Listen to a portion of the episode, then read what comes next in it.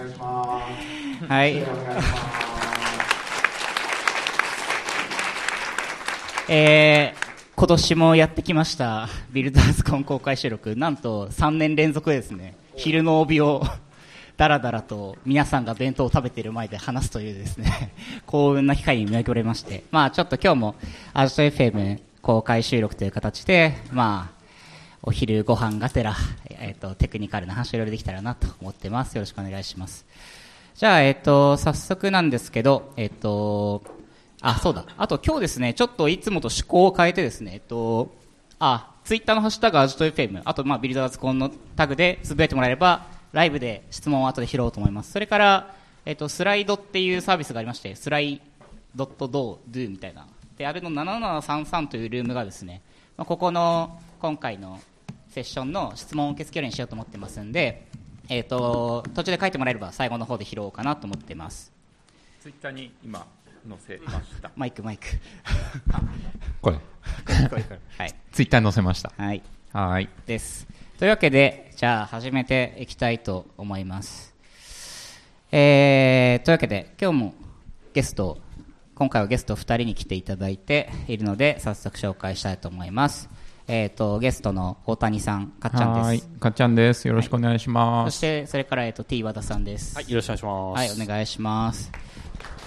おー、拍手だ。ライブ感がありがとうございます。ありがとうございいます。つも会へ会社の会議室でビールを飲みながら撮ってるんで、ちょそうっと、あいつもよりちょっと緊張しますけど、じゃあ簡単に二人、ああと鈴木です。よろしくお願いします。で、えっ、と、簡単に自己紹介をお願いします。こっちから。はい。あ軽くえっ、と、ティアです。よろしくお願いします。えっ、と、僕はボヤージグループさんの社員ではないんですけど、まあ、長い間、ボヤージグループさんの、まあ、技術コーチとしてお取引させていただいてまして、なので、鈴研さんとかかっちゃんさんのチームとかずっと見させていただいて、で、えっ、とね、ビルコンの公開収録、はい出てみたかったので、出たいですって言って、ここにいます って感じですね。はい。えーなので、まあ、いろんな会社の技術顧問とかをやっています。よろしくお願いします。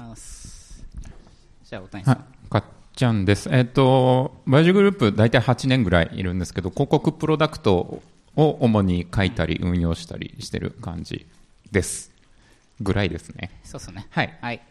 で、あ、今日あの写真バンバン撮ってもらって大丈夫なんで、あの、うんどんどん、あの、上げてもらって。なのでそんなおじさんの写真上げてもらえたんですけど、はい、まあ、はい、はい、はい。写真とツイートと、あと、そのスライドとドゥっていうあの、はい質問受付のサイトがあるので、なんかこれ聞いてみたいみたいのがあったら、えーぜひアクセスして使ってみてください。って感じですね。はい。じゃあ、というわけで、どんどん中身に行こうと思うんですけど、まあ、これですね、公開収録、大体いつもネタに困って、何話そうかなって言ったんですけど、ちょっと皆さん、ちょっと覚えてるかわかんないですけど、先週、障害があったじゃないですか。ちょっと皆さん、もしかしたら影響ないかもしれないですけど、先週の AWS の紹介で、自分のサービスとかに影響あったよって方、どれくらいいましたか？お、半分ぐらい。いや、結構、いや結構半分以上。6割ぐらい上がったよね。うんそう。いや、これは取り上げんといかんというそう話をしてるあんです。助かったとね あの話すネタが来できた 大大ネタが降ってきたみたいな感じで。AWS さんありがとう、ありがとうございますって言ったらちょっとあれ、荒波が立つんですけど、まあ、そうその話をちょっとしようかなと。うん。で、まあ、実際にどういう事象があったかというと、先週の金曜日に AWS の、えっと、1個の AZ が、うんえっとまあ、障害がありましたと。で、それで、まあ、EC2 や EBS 含め、それから、えっと、ALB とか、えっと、関連するサービスが、まあ、障害を受けて、で、僕らの実際プロダクションのサービスでも、まあ、影響あったんですけど、大谷さんのところでも、まあ、実際にフル AWS で運用してて影響あったような感じですかね。そうですね、えっと、ここ配信サービスが若干不調になった。若干。若干って、えっ定量的とな、表現で言うとどのくらい？大体9分間ぐらい、エラーレートが上がったみたいな感じですね。全然、もう完全に止まったとかじゃなくて、エラーレートが上がったっていうのが、ふえっと、フロント、はい。対外的なサービスレベルの低下で、あと裏側の集計処理が結構、えっと、を動かしてたインスタンスが潰れたので、その辺の復旧に3時間ぐらいかかったかなみたいな話をしてました。あのバッジとかログ集計とか、そうそうそうそうそう。そういやそうなんですよね、集計系はやっぱり、ん。一発落ちるとちょっと回収が面倒ですよね。そう。うん結構今回が、久々に AWS 障害、結構その前って何年ぐらい前でしたっけ ?6 年前 ?7 年前？前の S3 のやつ？えっ、と S3、なんか東京。S3 はオレゴンかなんか、う US そっちありました東京リージョンは結構久々でしたよね。5年ぶり6年ぶりぐらい？そう、5、6年前に、なんかどっかの AZ で内部 DNS の障害があっあありましたね。て、うん。で、そこが結構個人的には大きかったかなって感じですね。実際今回も、まあ、完全に、まあ、EC2 とか EBS が戻るまでって、まあ、大体6夜の18時半かぐらいに、まあ、大部分が戻ったっていうふうに、まあ、公式の発表でもあったんですけど、5時間ぐらい。そ5 6ういやこれまず思ったのが、これ確か起きたのって何時だったっけ、えっと、昼ぐらいですよね。13時ぐらいです。うん。いやこれ本当に平日の昼までよかったと思っていやそう。日本時間の昼までだいぶ助かってたね。いやこれ午前3時だったら最悪でしたよ、うん。本当に。そう。いや、でもの、この AWS のレポート見てるんですけど、うん。見てるんですけどって会場なんか伝えにくいけど、あでもまあ AWS の公式のそうそう、公式あの見てる感じだと、うんなんか AWS 側の作業の何か手順のがきっかけになって落ちたみたいな雰囲気があるので、まあ、日本時間の作業時間に合わせてなんか動いてたのかなって気はしますね。そうですオーバーヒート。影響を受けたアベイラビリティアレアベイラビリティゾーン中の一部の冗長化された空調設備の管理システム障害が原因ですって書いてあるんで、うん。まあ、空調系だったみたいですね、でなんかそ空調系がそのフェイルセーフ設計になってたんだけどそれも機能しなくて、いくつかの機能すべきものが、えー、と全部機能しなかったことによって、えー、と熱が高熱が発生してダウン一部ダウンっていうような感じですね、そうこれ、まあ、障害は、まあ、あるし、うん。アベイラビリティゾーン落ちるとか、まあ、あるし冗長に作っていけば大丈夫やろみたいなこうツイートがバーって流れてきて違うんだよみたいな気持ちにちょっとなったんですけど。だから最初起こった時は そのなんていうか影響を受けてな受けて大きい影響を受けてる人たちはマルチ AD 運用してないって思ってたけど、そうじゃなくてマルチ AD でも影響を食らってたって話なんだよね。そうです蓋を開けてみると。まあ、ある程度ですかね。ある程度。うん。うんそこからの復旧が遅い早いは結構差が出たかなという気はしますね。えマルチ AZ でゴリゴリで組んでたけどまあ影響きましたって人どれくらいいますか？さっきと同じぐらいですか？あでもそんなあでもにやや少なくやや少ないですね、まあやっぱり多分軽度で済んだ人たちが多かったんですかね、うん。さすが皆さんしっかりしてらっしゃる。そういやこのなんかちょっと今の状況をこれうん。リスナーの方に説明すると、僕らの前で100人ぐらいお弁当を食べていてそうですね。ものすごい静かそうなんか静かに前で100人静かにお弁当を食べてるところで喋ってるっていう話だから、タモリさんのやや緊張する感じだけど、はい、そうですね、いやそう。えじゃあ、えー例えばその辺っていいつ頃気づいたとか初動ってどんな感じだったとかなんかありますか？えーっと、衝動が振り返りのドキュメントがねそうそううそうそうそう、あるんだけど、どこ行ったかな。ん。とねその意味だとねえっ、と13時5分に発生して、でもう13時その13時5分には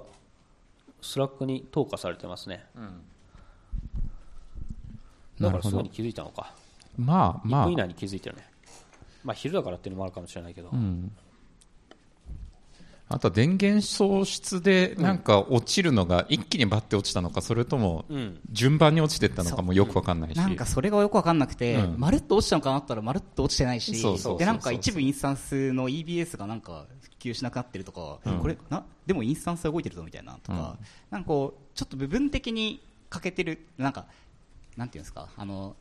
カオスコングでしたっけ、AZ ごとバコーンと落とすみたいなネットフリックスのツールがあって、ああいうので完全に AZ を落とすっていうのとはまた違う障害だったじゃないですか。そうね。の綺麗に綺麗に全部落ちないみたいな、うん。だから結構その辺教訓になったの今のケイオスコングとかリーえ？AZ を落とすのはカオスゴリラかな？うん。ゴリラでしたっけ？で、えっと、リージョンを落とすのがコングだったはずなんだけど確か。まあケイオスモンキーモンキーゴリラコングって形で昇格していくんだけどまあその破壊の範囲がなんだけどそれがあのネットフリックスが作ったそのなんて言ったらいいんですかね。あの今回みたいな障害を疑似的に起こすためのソフトウェア群ででそのつまりなんか堅牢なその分散システムを作っていくにはその常にどこかが壊れていてもえそれなりに動き続けるっていう状態をえー作らなきゃいけなくてそうするためにはなんか常に横避難訓練みたいなのやっておくのが正しいから、ランダムに EC2 のインスタンスを落とし落としてそれでも全体系としてはシステムとしては動き続けるようにしようっていう避難訓練を常に行っているのが Netflix で。でそれがだんだん EC2 インスタンスからそうじゃなくてあの Availability Zone を落とそうぜみたいな感じとかリージョンを落とそうみたいな感じで、あの破壊の度合いが大きくなってもちゃんと動くようにみたいなところをやってて。で今回もそのそういう chaos engineering みたいなやつが予行演習になったんじゃないかって最初は障害発生時とか思ってたんだけどよくよく中見てみると全全滅じゃないんでなんか中途半端に生き残ってるやつがいてでそれが中途半端に反応を返したりしてだから監視も結構切り分けが難しかったんですよね。ですね。そうなんか悪いことが起こってるなっていうのはみんな多分すぐ気づいたけどさてじゃあここからどうするみたいなのがなんか対策の判断が5分10分で取りづらかったな。結構難しいタイプの動きでしたよね、判断が。そうなんですよね。うちだとなんかニトロを使ってるようなインスタンスとか、まあ新しめのインスタンスだと全然影響がなかったりとかして、なんか古い、古めの一番死ぬとめんどくさいサーバーが落ちてですね、でもコントローラー系って呼んでる、なんかその、なんていうんですか、あの、SRE チームが、そのいろんなサーバーにオペレーションを巻くためのハブになってるような、そのツールが入ってるようなサーバーがあって、それが落ちて立ち上げ直しが大変だっていう。なんか秘伝のタレみたいな古いインスタンスがあって、まあまあそうです。でそこが結構古いけど責務が割と集中してみたいなそうです、そうです、そうです。そうです。うちもバッチ処理サーバーあの大体6年前ぐらいに自分が作っ6年前、うん。いや6年前からインスタンスは全然うん。ガンガン変えてるけど基本的な設計方針は6年前からそんな変わってなくて、なんかそれがやられたらちょっと面倒くさいよねって前から言ってたんだけどあやられちゃったなって感じ。いやそうなんですよね。まあ、サービスレベルという意味では、まあ、僕も広告配信サービスやってるんで、まあ、広告配信サーバーが落ちなければ、まあ、サービスは大体続いて、まあ、集計系、ねそうですそうですそうです、で集計系が、まあでまあ、1日後には出計週ん？復旧してれば、まうん。あ、おおむね影響ないと、なんですけど、まあ、その大体ですねそのバッチサーバーとかそのコントロール系とか状態が多いサーバーがやられるとあーなんか直せるけど面倒くさいねみたいななんかそういう感じでした。そう。あなんかあの何年か前からですけどそのインスタンスをまあ disposable にしようとか、まあ、 disposable なインフラストラクチャーにしていこうっていうのを、まあ、結構、 VOYAGE GROUP の社内でもいろんなプロダクトを AWS 使っていく中で、まあ、どんどんそのインスタンス自体への状態の依存を薄くしていって、まあ、簡単に立ち上げられるようにとか spot instance で運用できるようにっていうのは、まあ、結構いろんなチームが取り組んでいて大谷さんのところもあれですよね。スポットインストスポットインストは使ってますね。スポットインストっていうサービス、まあ、たまにご存知の方いらっしゃると思うんですけど、スポットインスタンスをなんかいい感じに管理してくれる サービスで、で、あの、スポットフリートとか AWS もいろいろ出してるんですけど、それよりは若干便利なんですよね。でっていうのが、なんか知らないけどいい感じに動いて、なんか、比較的軽微に済んだって感じそう。ですね。結局それもスポットインスタンスで運用できるようなサーバー、サービス構成にしておけば、まあ、入れ替えられるっていうのは要するになんか捨てられること前提のアーキテクチャになってるから、こう捨てて作り直してっていうのがもうその想定の範囲内だったそうです、うんそうです。だから今回みたいな障害ってやっぱりそれが顕著に出てるなと思って、その、なんていうんですか、障害に備えて AZ を分けて配置するっていうよりは、なんかそもそもアーキテクチャ自体をなんか捨てられるようにしておくと、やっぱ今回みたいなのってすごく避けやすいというか、まあ復旧も早かったなと思ってて。まずそこからですよね。そこから、例えば手動で、その、立ち上げ直せるようにしとこうっていうのが次の段階、まあ次っていうか、まず第一段階で、さらにそれを検知して自動で復旧させるようにしようとかがさらに次の段階。で、多分あの、カウスエンジニアリングのあの記事とか、記事っていうか、ネットフリックスの本とか見てると、やっぱり彼らもそういう段階を踏んで、そうですねそう自動化して、その自動化した復旧プロセスを検証するために、カウスモンキーとか、まあね、あのコングなんとかとかを使っていこうみたいな感じに、多分やってるんじゃないかなっていうところは読めますよねそうなん。ですよね。ガチャインスタンス、ガチャラブルアーキテクチャに増していくと。いや、その、なんか、今さっきも話しましたけど、その、なんか、結局な、何が原因なのかよくわからんみたいな障害だったじゃないですか、その、そうそうそうそう あの中途半端に落ちてるし。ってなった時に、結局その、ダメだったらもう一回立ち上げ直して、当たりを引けば動く、まあ、とか、なんかそれがトライできるっていうのを、まあしておくっていうのは、そうですよね。やっぱでかかったなと思うんですよね。そう、なんかね、何が起こったんだって原因をなんか追求するっていう動きと、そこから、なんかよくわかんないけど、よくわかんないからちゃんと対よくわかんないことに対する対策を取ってこうみたいな動きのなんか両面あるような感じがしてて、いいや、そうなんですよね。いや、まあそう、なんか、なんで原因の究明は AWS サポートの人に、よろしくお願いしますって投げて、それはもうやっといてくれって言って、とりあえず俺らはサービスを生かすのが最ね、だからその辺、ね、サポートの人とかもかなり高負荷で大変だったので。大変だったと思いますよ、本当。その辺大事で今回の教訓ってやっぱりその障害って思った通りの障害にならならないとかなんか全滅するとかじゃなくて中途半端に生き残るみたいなパターンが多いから結果想定外だったんですね今回のやつの。で想定外のものに対してその復旧リストとかチェックリストって作れないのでなんか一段階上のなんかポリシーみたいなやつで運用するしかなくてだから基本今後多分同じような障害って多分いや起こりにくいけど今後もきっと何年か後に想定外のまた大障害みたいなのが起こるわけで,、でその時に多分役に立たないんでね今回のチェックリストみたいなレベルで作ってしまうと、うん。手順のリストみたいなので作っちゃうと役に立たなくて、それよりはなんか原因不明のものに対してどういった、えー姿勢で立ち向かうかとか初動をどうするかとか情報共有どうするかとか、なんかその辺のもうちょっと一段階レベルの高いポリシーとかので運用していかないとまたなんか思った通りの失敗の仕方ではありませんでしたみたいな感じで復旧が遅れるみたいな感じになりがちだなとは思って今回それを強く印象に残ってます。ね。僕らでもね、普通にあの例えばアプリケーションの構成、構成というかアプリケーション変更してデプロイするみたいな場合でも、まあ当然なんか不具合があったり、思わぬ挙動があったりして、なんか、例えば CPU がめっちゃなんか想定よりも使ってるぞとか、思ったよりスループット出ないぞみたいなとこは結構あるんですけど、その時はよくわかんないけどリバートして取り消そうみたいな感じで、まずはなんかよくわかんない時に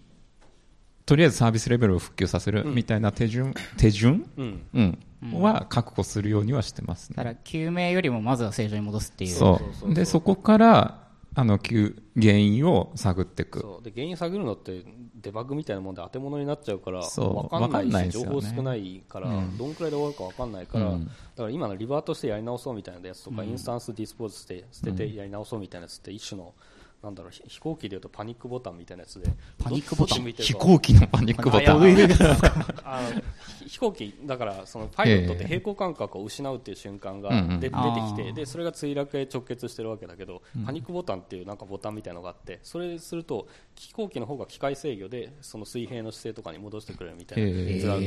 でもうよくわからなくなったらこのボタンを押すみたいなのがあるらしい。一部の飛行機にはあるらしいんだけどそれみたいなやつでようわからんけどリバートしてデプロイし直すみたいな話があればそこからい立て直すっていうのと原因を究明して根本の原因にアプローチするっていうのを切り分けて考えられるから、はい。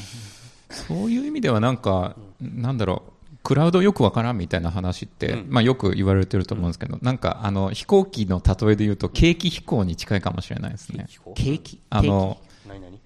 霧の中とか雲の中で視界が悪い時にあの、ケーキってメーターのメーター、うん。そう、ああ、ケーキね。メーターを見て、あの、なんだっけ、操縦をするみたいな訓練を彼らはやってるらしい、らしいんだけど、窓の外真っ白何も見えないそうそうそうそうだから目から入った情報では判断できないから、そう。もう景気で、そうそうそう。数値で。だから古典的な多分インフラ運用、サーバー運用って、下手したらなんか電源刺さってんだっけみたいなとこも気になる人もいるけど、うんうんうん。まあね、今さすがに電源刺さってんだっけっていうのを見ずに、オンラインでブートできるんだっけみたいなところに切り替わってて、そこからはあの物理ハードウェアは気にしなくてどうやって運用するかみたいなのに移ってるから、なんかどんどん、なんだろう、ね、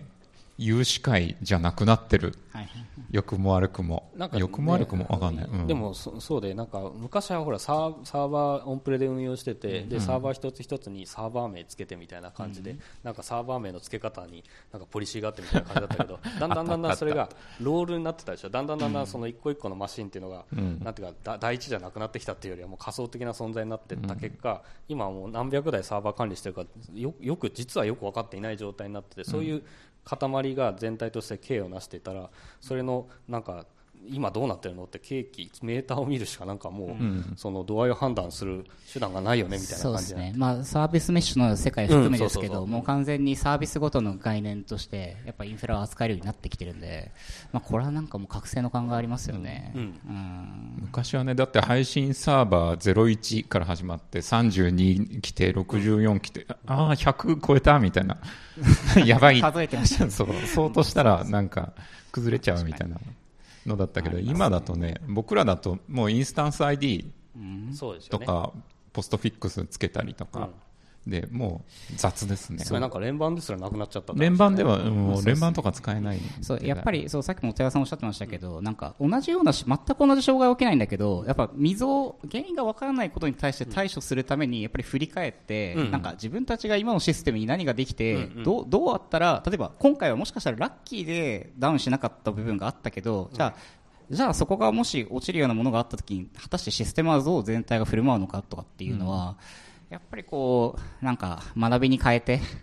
サービスをパワーアップしたいなってのは今回思いましたねすすごい。うんその意味だとあの振り返りっていうのがすごい大事ででかっちゃんのチームとかがす、あれ何日だっけ？もう何日か後には振り返りやってるんですよね、でその辺のその今回何が起きてでどうだった？で、えー、ともっとできたことはあるかどうかとかなんか要するによくある振り返りみたいなキーププロブレムトライみたいなやつとか、えー雑感であるとかそういったものも、えーまとめて、えー、とインフラチームだけじゃなくてアプリチームも含めていやまあまあ関係者まあ関係者全員広くですね。やってて。でこの辺が、まあ、組織の強さにつながっていくんだよなと思っていて、これ月曜の17時からやってますね、あだから週明けてすぐね。障害が金曜の午後で、うん、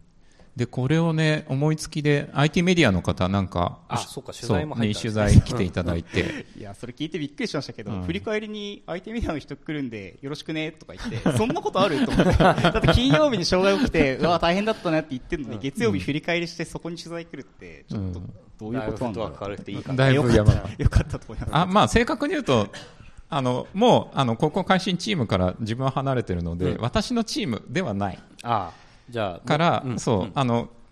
今頑張ってる彼らがすごく、えっとフットワーク軽く振り返りやろうぜって言ったところに、無責任な他のチームの なんかやつがちょっと来るからよろしく。来るからよろしくよりはもうちょっと実際丁寧なやり取りしてますよ。来てもいい？みたいな、来てもいい？いやもう声かけたけどみたいな感じで。声かけとるやんそれ事後承認じゃないですか、完全に。自まあまあいいです己けど。うんまあそう。ですね。でまあ記事も出していただいて。うん。あでもその辺はすごい大事で,、で例えばその情報共有のそのチャンネルでいうとた例えば Slack とか Chatwork とかいくつかチャットサービスみたいなのがあってそういうそのフロー情報でその即座に情報共有をその串刺し横串刺して各チーム、例えば VOYAGE にはその事業会社がいくつかあるけどその事業会社串刺しさせて今、えー起こっている障害に対して情報共有してでリアルタイムにえー集積していくという情報のチャンネルと、えーそれとは別になんかそのストック情報みたいな形で今回のその障害の振り返りと教訓と、えー次への備えみたいなやつがその例えばボヤージュは今回で言うと,、えー、と Google ドキュメントうん。でやってるんだけど、その2つってどっちもすごい大事なんだよね、で後者の方もすごい大事でで、えー、とこ今回の障害に関してはまあまあ情報が出てきてるイメージがあるんだけどその振り返りレポートみたいなやつ、とその時何が起きていてで弊社はどういうことをやってみたいな感じのものの情報の集積っていうのがすごい大事で、それをよく海外だとポストモーテムって言ったんだけど、なんなん日本語でん訳すとなんか検視報告になっちゃって検視報告だとあれなんだけど まあ、まあ、要するに振り返りレポートみたいなやつですよ、でその振り返りレポートの文化ってもっと日本でもなんかあの広がるといいなと思ってて、で出せる情報は出してで業界全体で強くなっていくっていうのが大事だよなと思ってて、今回は JG にしたけどやっぱダメダメだったみたいな部分があってなんでそうだったとかもっとできたことあるかとかマルチリージョンだったらどうかとかマルチリージョンじゃペイしないんじゃないかとかその辺も含めてなんか今回の障害を踏まえてで知見が共有される世の中になるといいなと思ってたらまあまあ共有され始めてていや、そうですよね。だいぶ変わったと思って、うん。まあそれこそね、このカンファレンスの場とかでまさにこの話をしてるのもそうなんですけど、やっぱりなんか、みんなこう、まあ、ソフトウェア、まあ、僕はソフトウェアエンジニアとして働いていて、こう、なんか、共通で学びがあることってやっぱりカンファレンスするとすごいあるなと思って、それこそ、まあ、AWS さんみたいにめちゃくちゃ広い範囲で同じことを経験している人がいる中で、じゃあそれぞれのサービスがいかに問題に対処したかっていうのは、やっぱりものすごい面白いし、そうですよねそれが話せるのはやっぱりなんかこの業界の強さだと思うんで、そう。うんあ、ちょうどなんか質問が来てるんですいや、まだまだ。まだまだまだ。ちょっと会場を煽ろうかなと思うんですけど、まだまだ 質問くれと。そうはい。いただきたいそうで。すね。はい。誰か親切な人が多分 URL を貼り直してくれると思うので、期待しましょう。そうですそうなんですよ。ねああ確かになこれテックブログとか書いてもいいなとか思いつつね。書いてもいいと思うんだけど。そう。あの話私のチームじゃないんで。うんうんうん。任せよう。はい、うん。でそうすることによって、うん。あのまあああとはなんかなんていうのかな社会の期待値っていうか今回の話で言うとよくこれオンプレだったら起きなかったんじゃないですかみたいな話あるじゃないですか。でそうそうじゃないでしょって話あのそそもそもそもそも議論の前提としておおかしな話になってるからあれなんだけど、あこれ、ちょっとまだ外で全然話してないですけど、まあ、うちオンプレのデータセンター結構使ってて、そうでしたね、それでネットワーク障害が先月かなあったんですけど、その時は1時間ちょっとぐらいかけて AWS に全部移行して配信サーバーをで立ち上げて受け始めたんですけど、頑張ったよねあの時。あの時はもう、うん。そうフロアが騒然として、グラフがもうなんていうんですか、もう、もう分かりづらいも何もなくて、スコーンってゼロになったんで、ああ、これは死んだっていうのを、もう、総白でしたよ。まあ、うん。途中でよかったんですけどね。そう。あの大丈夫。あの一応質問書くのはただなのでそれってあの件ですかって書いてもいいです。よ、あの答えるかどうかは別です。あなので繰り返すとあのスライドトゥドゥっていうサイトがあって、えー、とそこに、はい。えー、と今回のセッションは7733番なので、えー、とそれなんかスライドトゥドゥにアクセスするとなんかコード入れてねって出てきてそこに入れるとアノニマスでその匿名で全員書き込みができます、はい。のでその辺でバンバンあこんにちはこんにちは書き込まれてます。がそんな感じでバンバン言われたよ。っていう感じですね。どこのおじさんですかこれは。CSRF かなみたいな気持ちで、まあまあ、それはさておき。あえっとなあそううんあーちょっと振り返りの話に戻ると、そうあの取材来ていただくっていうところで、うん。あのなんだろう。やっぱうまくできたところもあるしうまくいかなかったところも、まあ、当然あった。僕ら僕らっていうかブラジグループ、んうんうんザックスのチームでも、なんだけどうまくいったところはちゃんとうまくいったしうまくいかなかったところ、まあ、設計方針が古いみたいなところもちゃんと素直に言っていや記事に全然出していいですよみたいな話をしたのでまあそそうですね。オープンにポストモーテム書くとしても、まあ、普通にうまくいったところうまくいかなかったところ想定してたところ想定してたけどやっぱりリスク取って障害になった、もしくは想定できてなかったみたいなのを、まあ普通に全部書くようなレポートが読みたいうん。ですよね、読者としては。まあ、ポストモーテムの書き方みたいなのは、まあちょっと、まあある種のテクニックなのかもしれないですけど、まあ、事実となんだろう判断を分けるみたいなのはよく言われる、うん。時々ありますね、うん。とか事実事実と試験を分けるとか、うん。その辺の話ね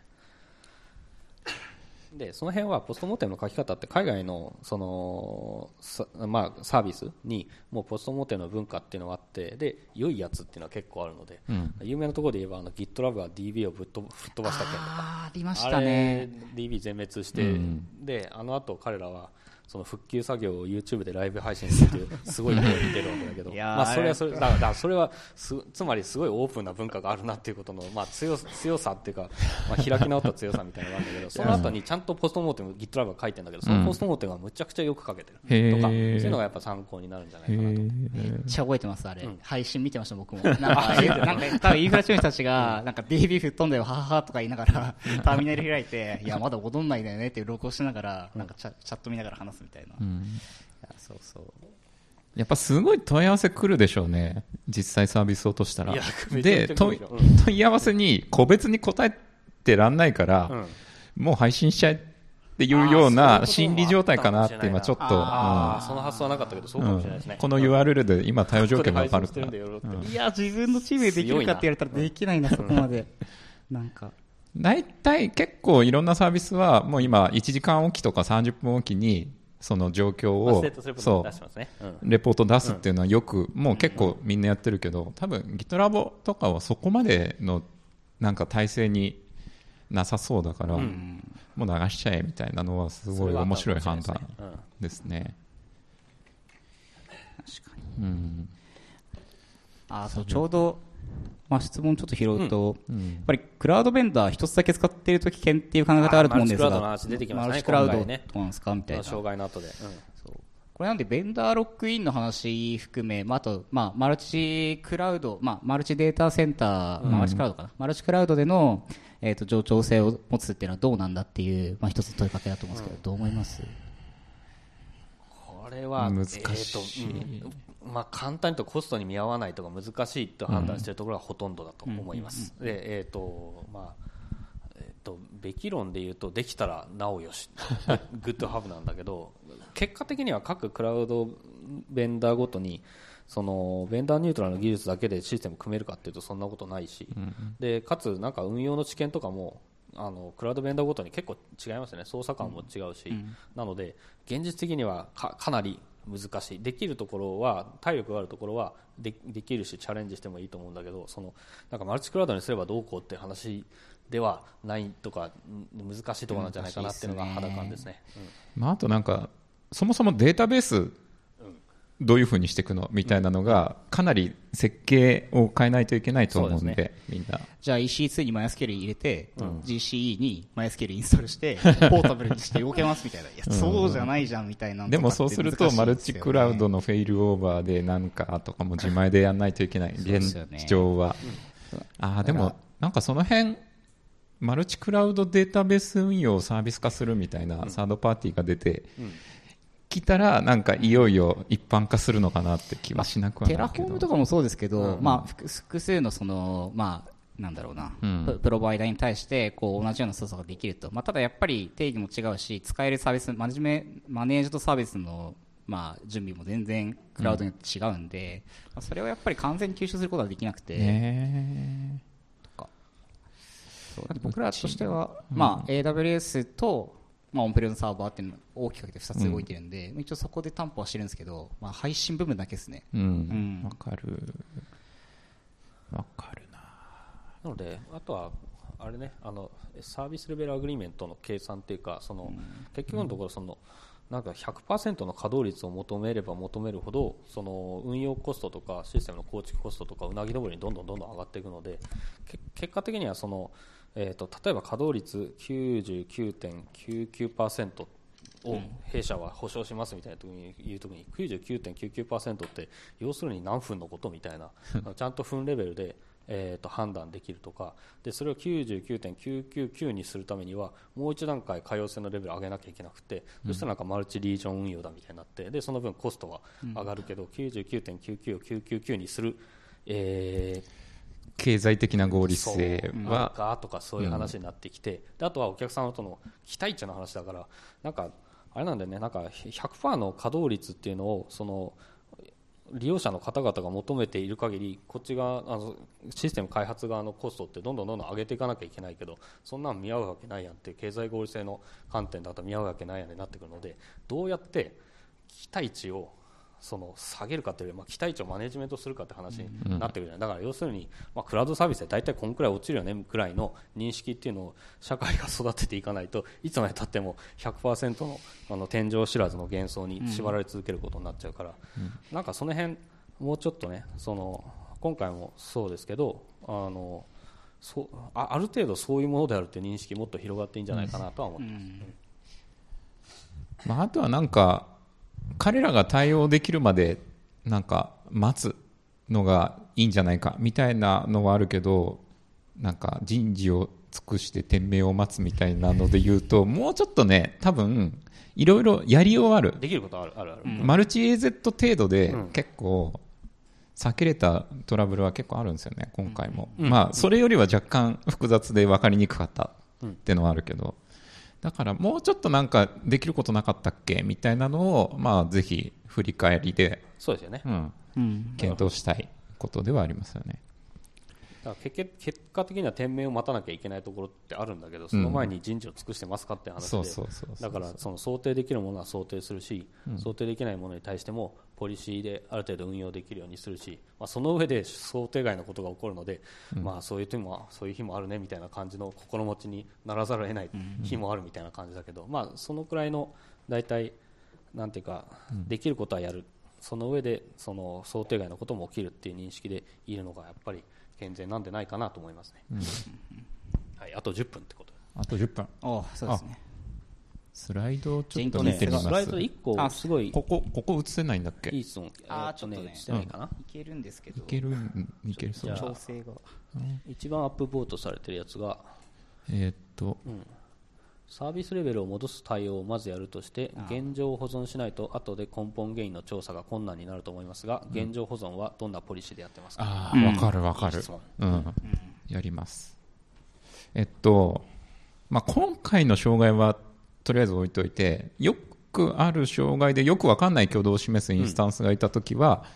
とりあえずロードバランサーから外して、そのインスタンスがターミネートされないようにしといて、なんか、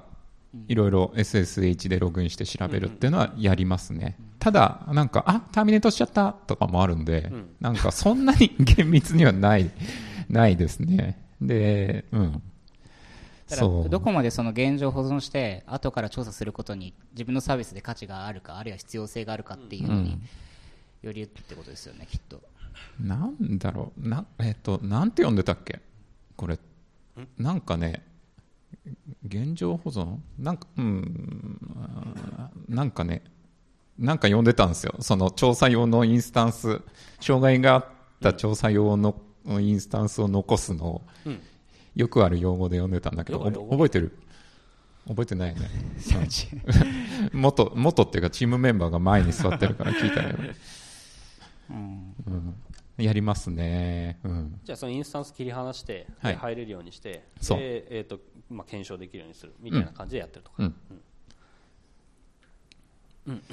次、 postmortem の共有ってどうしてますか？我々は Slack で開発メンバーに共有して終わりなんですが、何か工夫していたりすることがあれば教えてください。今回の、今回の障害で言うと、基本的にはチームメンバー誰でもポストモーテム出ようねっていう感じにしてましたね。で、バジグループのアジトっていう社内バーの会場でポストモーテムやってたので、えっと、チームメンバーもそうだし、まあ、僕もそう、あの、隣のチームってよく言うんですけど、と隣のチームの人とかも結構聞いてて、まあ実際発言するしないもあるし、まあ後ろで聞いてて手元で仕事してたかもしれないし、なんかそのぐらいの緩さで共有をしてますね。で、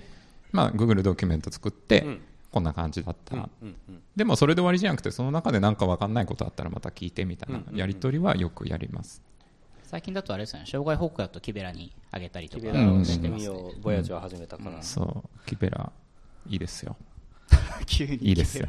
まあその辺本当に大事でなんか検索できるっていうのが大事です。これをさその5年 ,5 年後にどうやって探すっていうのがあっていやそうなんですよね、うん Google Docs 探しづらくて、ちょっと Google Docs チームの人にぜひ伝えてほしいんですけど、うーん。なんか探しづらいんですよね。そうでもこれがねだからストック系の情報ってとにかくその忘れた頃にどう探すかっていうのはすごい大事で,、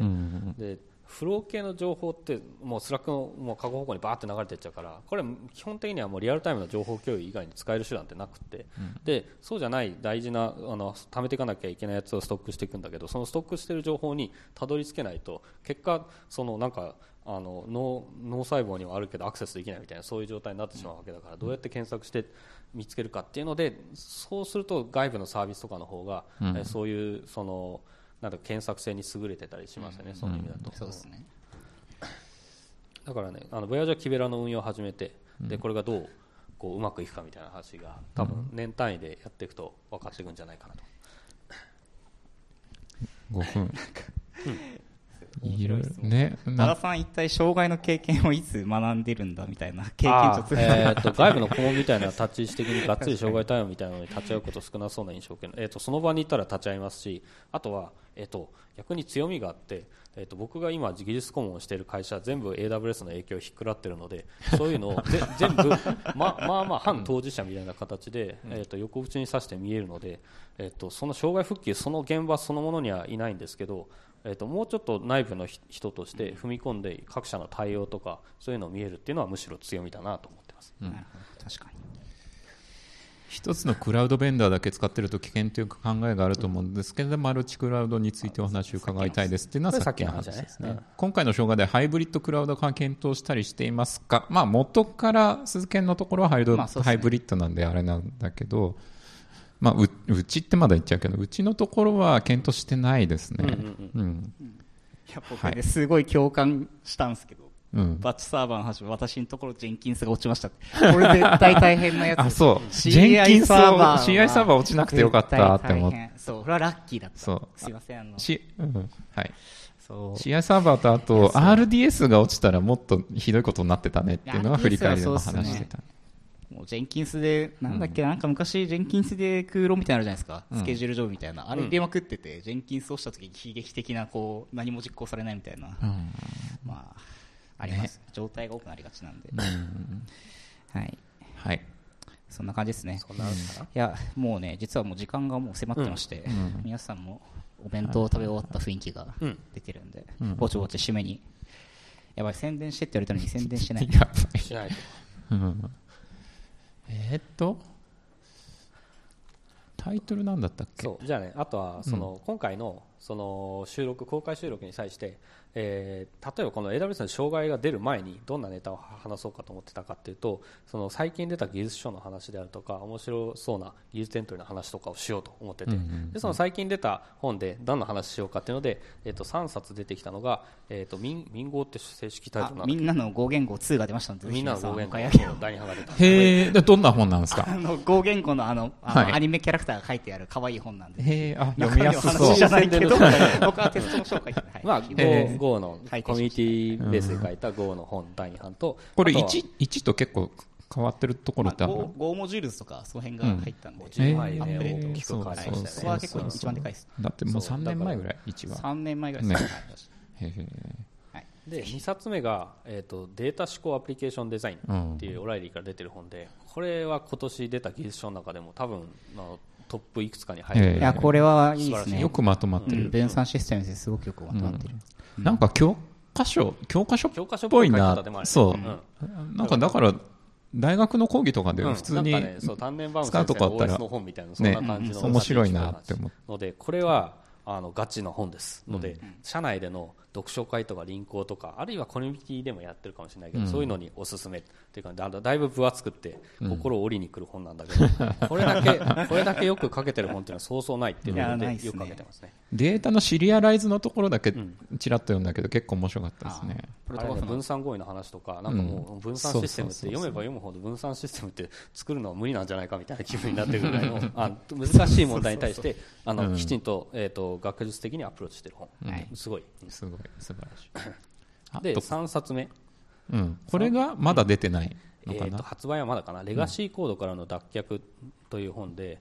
これが、えっと今、予約可能になったのかな、9月19日発売ってなってるんですけど、えーこれも最近翻訳されたっていうより、まだ翻翻訳されて出版されてないんだけど、まあ今年出た本の中でもかなりいい本になるんじゃないかなと思っていて、注目の本ですね。のでそれの話をしようとしてたんですよね。してたんですが、うん。時間が来て時間がないね。しまいました。ので、はい。時間。そう簡単にまとめるとレガシーコードレガシーコードとかレガシーシステムにしないためのコツっていうのは何かっていうと最初からちゃんと作ってレガシーコードにしないこと、そりゃそうだね。そんなこれはねそんな身も蓋もないことそうなんすよ。それが難しい。まあそんなみたいな話。まあまあまだけど最初の方からまあまあ初期からあの作ってしまってから直すっていうんじゃなくてまあまあの度合いで作るっていうのは一番コスト低いんだよね。そうそうそう。っていうので、えー、とそのためにはどうするっていうとその今はこれやらない。でも今はこれやっとくべきだからやるみたいなのをちゃんとバランス取って、なそうすると要はバランスって話になってあれなんだけうど、ん、なんか進めるよ。うにするのが大事っていう話で,、でそうするためのなんかレガシーコードを作りにくいうん。テクニックっていうのはこういうテクニックよっていうのは書いてある本なのでこの本も、えーかなりおすすめできるんじゃないかなと